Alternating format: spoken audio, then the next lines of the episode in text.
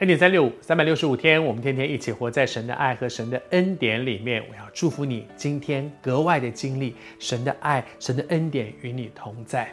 其实，在神的爱和恩典里，不表示无风无浪。就像约瑟，人生其实是不顺利的，可是，在那个不顺利当中，他却没有失去神的同在，没有失去神的爱。神仍然爱他，神仍然恩待他，神仍然保守他。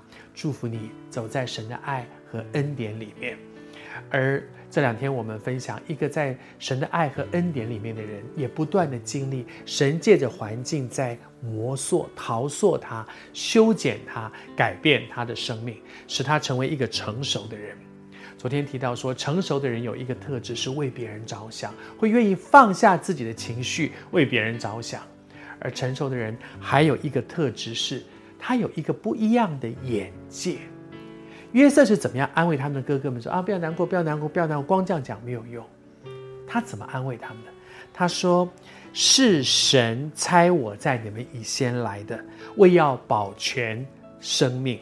这样看来呢，差我到这里来的不是你们，不是你们害我，是神，乃是神。他有一个更高的眼界，让那些哥哥们说：哦，还好。”原来我们这样做，在上帝的手里，上帝没有因为我们这做的这些坏事，让约瑟惨得要死。虽然我们是害他，可是神却有另外一个更美好的意思。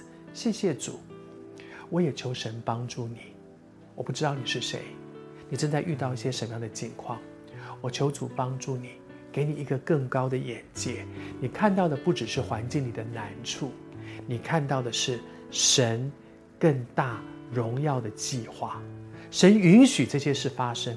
约瑟是一开始就知道吗？其实他刚开始也搞不太清楚，为什么哥哥们会这样对他，然后为什么那个祖母会这样陷害他，为什么久正会忘了他？他的人生里面真的是很委屈耶。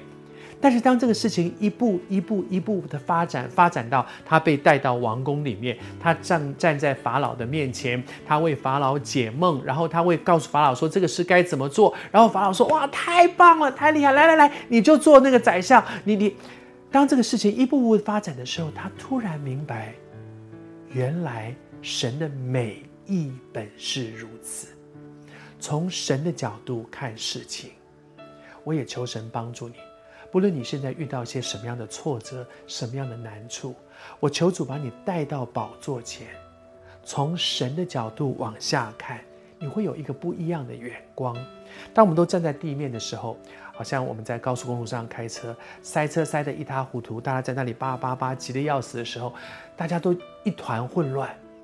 可是如果有一个直升机把你带到上面，从上面往下看，就一目了了然，就知道说哦。原来，原来为什么会塞车？哦，原来是前面前面是有有车祸，因为前面在烧稻草，所以都烟雾弥漫。原来，然后呢，我知道不要急，不要急，在前面一点就有一个交流道，我就可以出去了，我就不会塞在这个车阵里面了。求主帮助我们，被带到更高的磐石上，用神的眼光看事情，你会发现没有你想的那么可怕，因为神的美意本是如此。